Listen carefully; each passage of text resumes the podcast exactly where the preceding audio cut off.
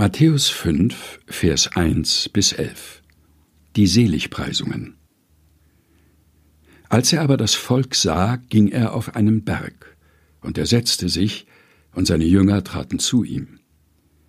Und er tat seinen Mund auf, lehrte sie und sprach Selig sind, die da geistlich arm sind, denn ihrer ist das Himmelreich.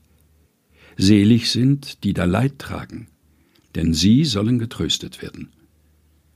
Selig sind die Sanftmütigen, denn sie werden das Erdreich besitzen. Selig sind, die da hungert und dürstet nach der Gerechtigkeit, denn sie sollen satt werden. Selig sind die Barmherzigen, denn sie werden Barmherzigkeit erlangen. Selig sind, die reinen Herzens sind, denn sie werden Gott schauen.